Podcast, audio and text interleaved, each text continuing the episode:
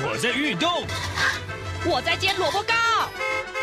我正赶着上班。哼，我要赶着去上课啦。这个时候，我们都在听夏志平制作主持的《早安台湾》。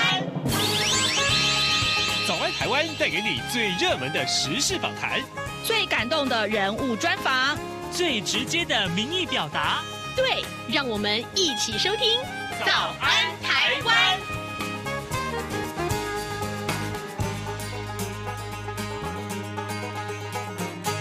早安，台湾！我是夏志平。今天是二零二零年的十月二十八号，星期三。在今天呢，志平为您探讨这个严肃的社会话题。当然，更重要的是，我们希望大家能够看到慰安妇、慰安妇这个议题在台湾的影响。更重要的是呢，我们看到了在呃台北市的大稻城有一个阿嬷家和平与女性人权馆。很不幸的是，呃，遗憾的告诉大家啊，这个人权馆即即将要熄灯了，但是呃，这个话题却不能不被重视。所以呢，今天待会儿我们在节目的现场呢，会为您连线访问台北市妇女救援基金会的执行长杜英秋。我们请执行长跟大家来解说，也来介绍什么是阿嬷家，还有更重要的是，呃，包括了年轻人，包括了这个社会大众，对于慰安妇这个话题，应该要有什么样的态度？在跟执行长连线之前，志平有一点点的时间跟大家说一说各平面媒体上面的头版头条讯息。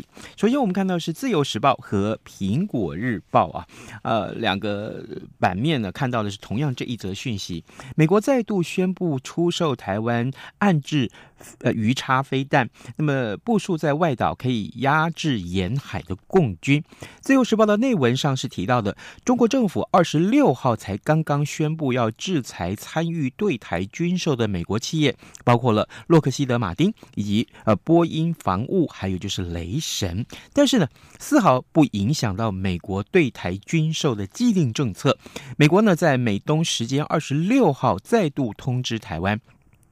将会出售鱼叉飞弹海岸防卫系统，也就是所谓的 CDCM 啊。那这这是这个川普政府第九度，也是今年第四度的对台军售。而苹果日报上面则是同样提了这一则讯息，但是他告诉大家，呃，这一次的这个军售的金额是六百七十八亿元。而中国时报上面提到，同样也是鱼叉飞弹，那就是呃，在买到这一批的呃鱼叉飞弹之后呢，好，这个中国。时报告诉大家，澎湖将会部署鱼叉飞弹中队，就是中国时报上面的头版头条讯息。而联合报上面提到呢，则是莱猪大战啊，这个政府发文直指抵触，这是怎么回事？就是前一阵子，呃，志平在节目中为您访问的嘉义市啊，还有各地方政府他们的对于莱猪的这些呃检验的一些呃法令，那么中央限期地方要修正。内文是这样，我们看到的是。美国呃，这个莱猪啊，明年一月份就会开放进口。台中等多个县市啊，这个食安自治条例规定来剂不得检出，也有许多的县市准备比照中央在食安自治条例当中增订罚则。不过呢，县市政府都收到了行政院的公文，指出呢，呃，零检出还有就是呃罚则都抵触了中央的法规，要求在明年一月一号之前检讨修正。这也引起了。了很多县市长的反弹，这是联合报上面的头版头条讯息。好的，现在时间是早晨的七点零四分零八秒了，我们先进一段广告，广告过后马上就回到节目的现场来。从两岸、国际、历史文化与财经等角度透视中国的《这样看中国》节目，每周一到周五晚间九点三十分到十点。在中央广播电台播出。如果您对这样看中国节目有任何收听想法或意见，欢迎寄信到台北市北安路五十五号，也可以透过电子邮件的方式。节目有两个信箱：二零二零 at rti 点 org 点 tw，或是二零二零零二零三 news at gmail.com。再次谢谢听众朋友们的收听与支持，请持续锁定每周一到周五晚间九点三十分到十点播出的《这样看中国》节目。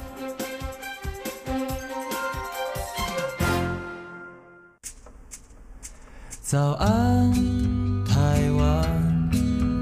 你正吃着什么样的早餐？吐司加火腿蛋，咬一口，然后收听中央广播电台。早安现场。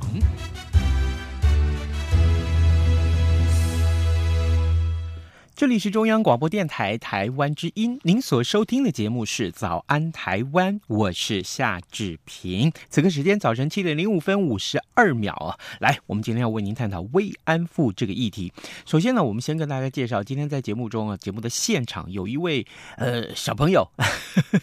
他也在我们的现场，跟我们一起度过这早晨的时间。呃，这位是谁？是中央广播电台的新闻部的实习生司仪和，怡和你早。志平哥早安，大家早安，谢谢哦，声音很有朝气哈。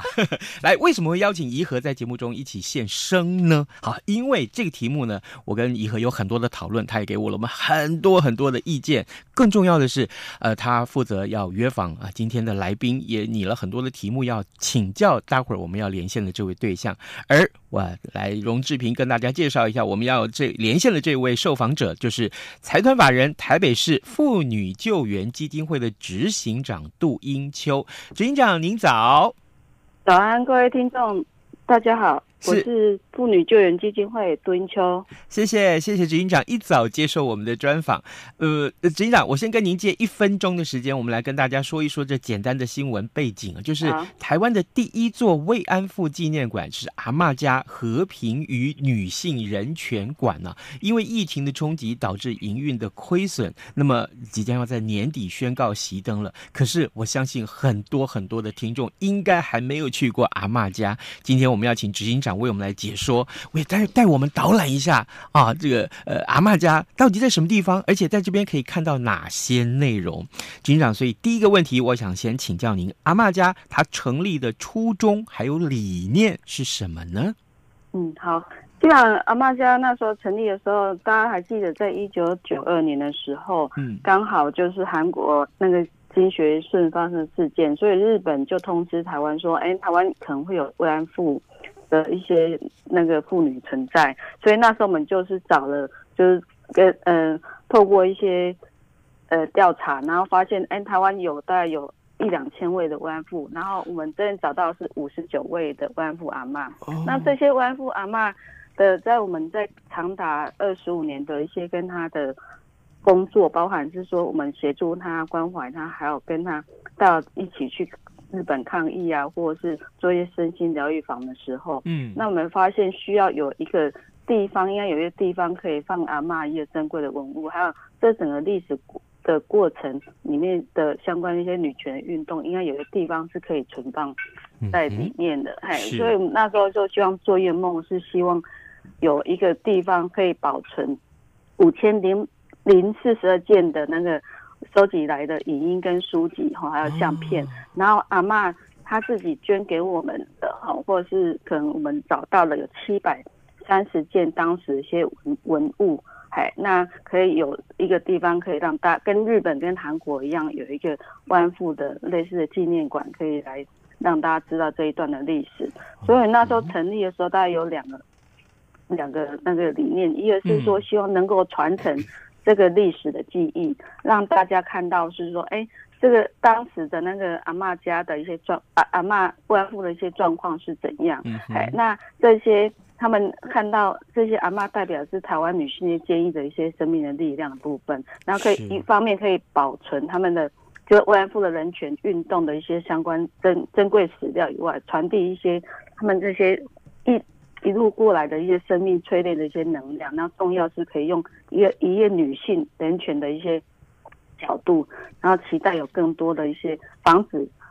更多类似的事件发生啦。哎、嗯，那重要是可以落实到社区里面一些暴力预防跟人权部分。那第二部分是我们是希望阿妈的一些女性的力量哈，那可以因为我们陪伴她十六年哈，那看到他们从刚开始的抗拒接纳到最后认。认认同自己，好，然后就展现自己，然后愿意走出来，这可以帮助很多性性创伤的一些幸存者，好，然后再还要说，哎，这样子的协助跟资源投入上，其实是可以得到更多一些自信跟一些对自我的一些肯定的部分，所以可以看到一些生命价值的一些历练跟那个能量在里面，所以我们希望有这样的馆的呈现。哦，原来如此。所以执行长，呃，刚刚您提到的这些重点，嗯、就是慰安妇阿嬷其实本来他们是不愿意面对过去受到这样呃一个呃侵害的这样一个一个事实，暴力的事实，所以他们一开始是抗拒的。对，所以他、嗯、我们在很多接触的时候，他很多回到台湾，他是不敢告诉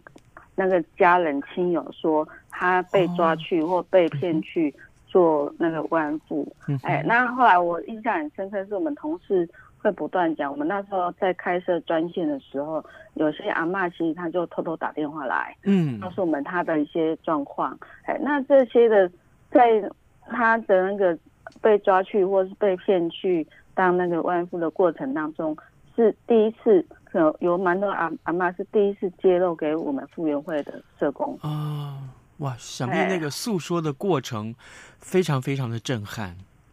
是，哎、嗯，那他们也是好不容易有这个这么的一个单位，可以说出他心里就是很多是埋藏心里很久的一些一些过去的一些伤痛，因为毕竟遭到性暴力其实是一个很可怕、很痛苦。的一件事情，嘿。可是要把这么多的资料，刚刚您说有五千多件的影音照片资料，还有就是七百三十件的阿嬷所捐赠的这些文物，要把它放在同一个地方，然后还需要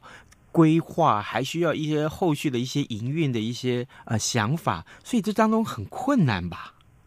对，所以我们那时候当时就找了很多的场地，然后一直找不到，然后场那个场所也是找不到，后来是。真的是在大家的一些捐捐款跟募资下的话，后来找到大道城这个地方，哦、然后做一些规划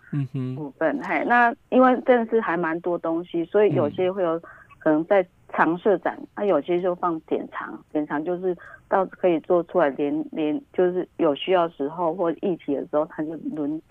就拿出来做联联展的部分，嗯、是，对，嗯哼。所以平常如果，当然我们知道到了假日，在这里大稻城的游客非常的多。其实我们是很欢迎一般的游客利用平常的时间来来呃这个阿嬷家来看一看这些展出的内容，对不对？对对，因为我觉得很宝贵的是你在里面可以看到他们那时候就是在二二战的时间的时候，他们在被抓去当慰安妇的。的那时候的一些历史背景，嗯，好，那我们也有做口述历史，就是请阿嬷讲出她当时的一些状况。这样当然是前提，我们是先跟阿嬷做一些那个心理的咨商，是当然，对、嗯、对，那他们才愿意讲出来。那你就更了解那年代那时候的那女性的一些处境到底是怎样的一些状况。然后另外一部分，你可以到我们的那个，因为。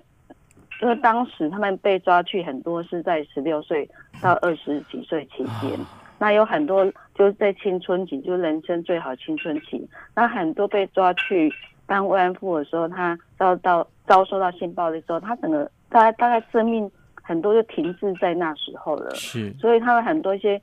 当时想要做一些未来梦想，很多是没有办法做到。所以后来我们就是透过一些。圆梦的计划，嗯也让阿嬷可以说说，哎，她年轻的时候想做空姐，好想做邮差，啊想想做什么，那我们就在她晚年的时候，到最后的时候，我们带着她去完成这件事情。对，那对他们而言，他就又玩梦，就那些人生也圆满。的部分啊，哎、嗯，是，哦、我有看到，看到这些，我有看到那个很很多的，就是馆内的一些照片啊，资料，嗯，就是呃，有，嗯，真的阿妈年纪好大了，他们还穿上空姐的服装，然后在那个、嗯、呃那个呃机舱里面端这个饮料、端食物给大家吃，好，对，那个照片看起来好温馨哦。对，哎，那因为就是他们一直以来在年轻的时候的梦想会相当空姐这样子，嗯、是的。哎，那另外一部分，因为我们也带着阿嬷去跟几个国家，日本、韩国还有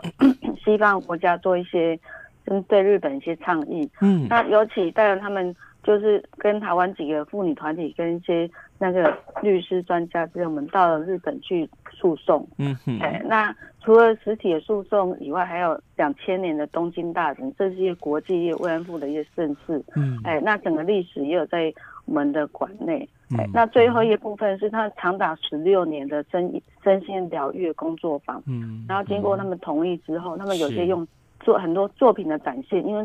讲不出来，只能用作品来呈现他们的状况，所以也都展示在我们的馆内。那你要仔细看的，就仔细去看，那你就知道为什么当时他们的呈现的是方式是这样子。你可以看到他们一些生命的一些，真的是很努力在。在过生活，很努力在，嗯、就是在吸引自己。是好的，各位听众，今天早上志平为您连线访问的是财团法人台北市妇女救援基金会的执行长杜英秋。我们请执行长为我们来介绍。啊，阿嬷家也就是和平与女性人权馆啊，当初怎么设立？还有呢，就设立的过程所遭遇到困难，呃，展出的内容又有哪些？其实我们现在听来，尽管这是一个简单的叙述，但心里面还是非常的震撼了、啊。而在现场呢，我们邀请到呃司仪和，也是在央广实习的这位同学呢，也跟我们一块来啊、呃，在节目中共度。呃，怡和，待会儿如果你有问题要请教执行长，也可以说话，好吗？好的。好，OK，好。那执行长，所以接下来我想请。教您啊，嗯，阿妈的故事带来很多的感动跟影响。可是您刚刚说到，在台湾一两千位的呃慰安妇的阿嬷，只找到了五十九位，而这五十九位，唉，很遗憾的是，也只有两位目前还啊、呃，就是呃在还还还活着。嗯，可是呃，我我想请教你，那他们的健康，目前他们的健康状况如何？嗯，不很健康。像我刚有刚好跟同事社工员去去看他，目前状况是还不错，因为他不用就是嗯不用做医疗照顾。嗯、我觉得这是对年纪九九十几岁的阿嬷，这是很棒的一件事情。嗯，那因为那个年纪大了，所以他的身体器官各方面都比较衰老了。嗯，对，所以可能就是需要人家搀扶。那有些年轻的阿嬷，她还会参加社区。的活动，嘿，那他们都有有可能有聘那个外劳或是家人来好好的照顾他。那政府也每个月都会委托我们，就提供生活补助。嗯、那如果医疗有需要医疗的话，也会提供一些医疗，或是那个那个可能有一些呃看呃临时的看护的部分，嗯嗯嗯就喘息服务的部分。那他们需要，我们就会。就是会提供，所以他们的健康目前我觉得是相当的不错啦，嗯、比这个年龄来讲是相当不错，而且重点是他不用依赖那个那个医疗的措施来来就生活，这部分还还蛮重要的。是，嗯哼。那想要请问一下执行长，因为之前的话，嗯，嗯之前阿嬷其实也有曾经在为阿嬷家里面去担任一些嗯志工的部分。那目前这两位阿嬷，他们目前也会前往阿嬷家，嗯，偶尔出现作为志工，或者是跟大家分享吗？哦，呃，我们现在两位阿嬷是不愿意曝光的，好、哦，因为他们家人也不愿意曝光，那、嗯、希望好好的生活这样就好。那另外部分他。距台北也很远呐、啊，嗯、哎，所以也没有办法。啊，之前来的是可能就是距台北比较近的阿嬷，那，因为通通已经就是过去过过世了，所以也没有办法。哎，那我们那时候管成立的时候，其实只剩下三三位阿妈了，哎，因为他年纪真的是很大了。那其中有一个阿妈就刚好就在住在那个台北新北市这边，所以他比较可以到我们阿妈家来这边。活动或去接触啊，真是令人遗憾。哎、可是我相信啊，阿妈们他们仍然最想看到的就是日本的官方给一个正式的道歉，对不对？对对对，这、嗯、一直是他们会期待的一件事情。嗯、然后另外部分，他们很 care 是说台湾的人或世界怎么去看待他们，他们是被迫的，而且是是像联合国人证就是证明是他们是。那个军事性奴隶下的幸存者，嗯，啊、呃，也是一些被害者的部分。可是台湾的一些历史，或是说可能有人还是会认为是他们是自愿，他们这这有点像现在讲的是人口贩运的被害人，那是整个被运运送或是被强迫到第三地去去工作。那到了当地，那时候是说工作可能是做医护人员。或是服务人员，所谓服务人员就餐厅的服务人员，嗯，好，那或是护士，可是他们不知道到现场的时候才发现说原来是做慰安妇，嗯，哎，那可是他想逃想走的时候，有可能会有生命危险，或是有可能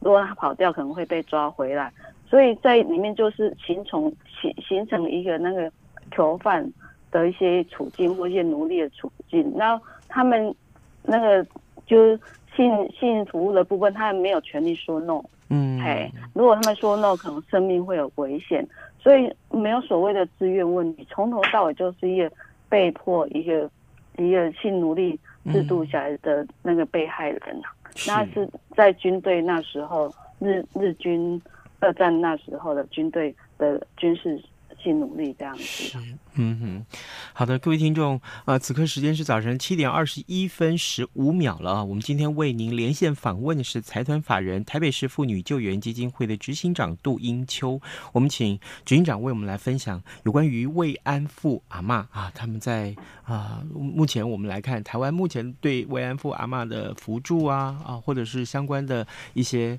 呃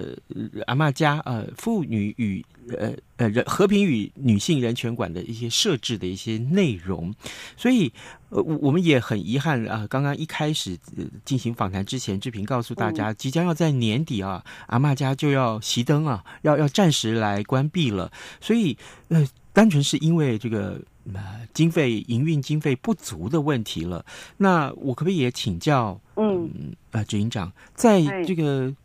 每一年了，每一年啊，阿嬷家大概需要多少的这个营运的经费？那这一次我们希望可以在呃募资平台上面呃能够一起募资的话，希望能够募到多少钱才足够？呃，接下来下一个阶段阿嬷家营运的一些基础的需要。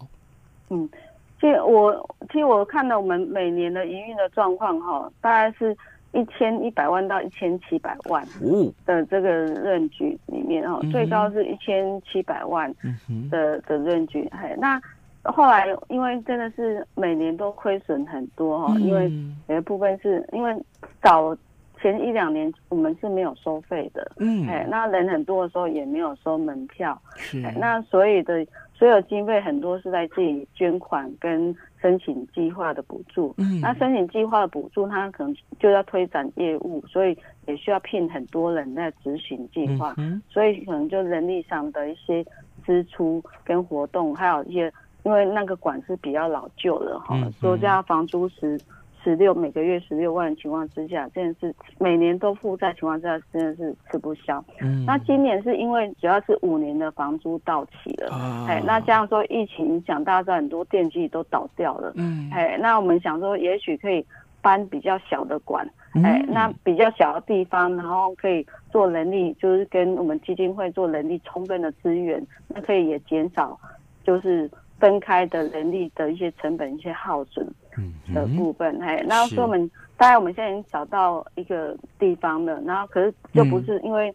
经费有限的情况之下，嗯、我们就是不是在店面，那就还是会维持有小的博物馆。那我们是在想是博物那小博物馆是可以用轮展的方式，可以展现更多，所以您可能民众去的时候，可能可以就每次看到是会不太一样的。是，哎，那我们大概是因为。大概是你房租在抓在七万块左右，就是那个一个月六万多，然后再加上小小的管理费，大概七万块左右。所以我们抓一抓，包含那个搬运跟拆迁费，因为所有东西都要需要拆迁的部分，那又是阿嬷的东西，所以要很小心的拆迁。哎，那这样说要请搬家公司来搬运。哎，那在到新的馆的时候，因为博物馆的一些。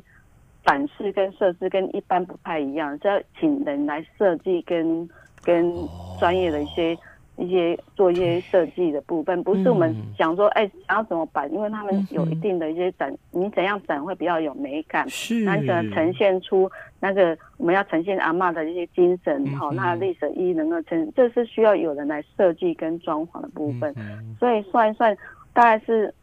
这样说募资平台一些服务费的话，我们那时候是想是说三百万应该是足可以足够了。哎，那当时预估是以一一个月薪的那个房租大概九万块左右，那么现在找到更低的价钱，那我在这几天会跟同事确认是可以降低到两百五十万，哎，的募资可以到两百五十万，所以我们这些钱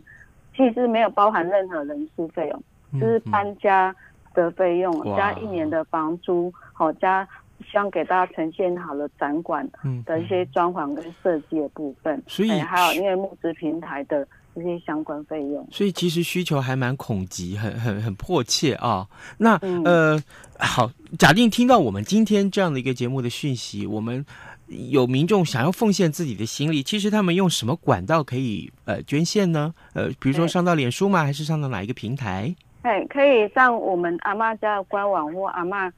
或是复原的官网，或是泽泽的募资平台，都有。嗯、嘿，那只要就是你想要就是特别支持阿嬷家的话，你可以上面显示说，我就是捐给阿嬷家的。嗯，对，那我们这个款都会专就是专门的账户在专门的支出部分，并不会挪用到其他的相关的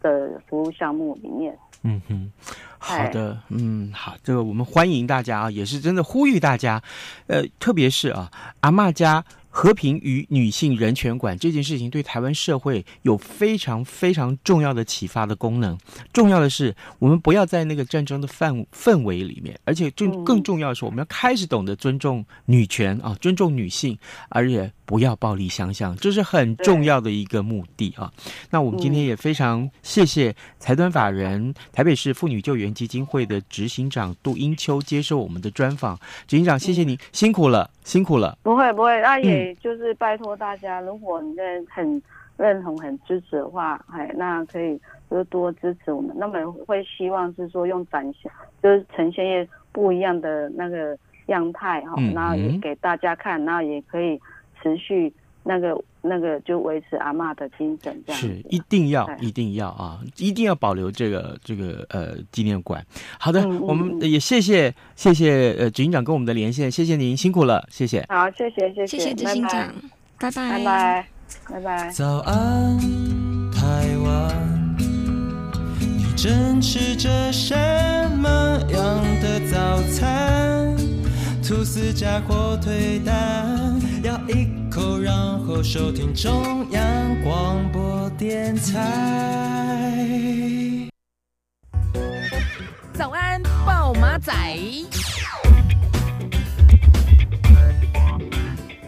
这里是中央广播电台台湾之音，您所收听的节目是《早安台湾》，我是夏志平。此刻时间早晨七点二十八分十秒了。来，我们延续刚刚的这个阿嬷家的话题啊，颐和，我想请教你，其实像现在就你所知道，你的同才里面啊，你的同学里面，或你同样跟你年纪的年轻人，他们对于慰安妇这个议题，一般的想法是什么？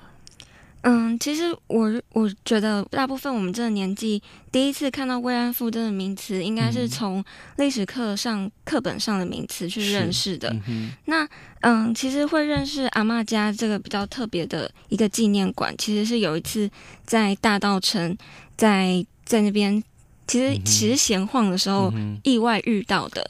然后当初是觉得这纪念馆非常的特别，因为它可以嗯记录了慰安妇他们的生命故事，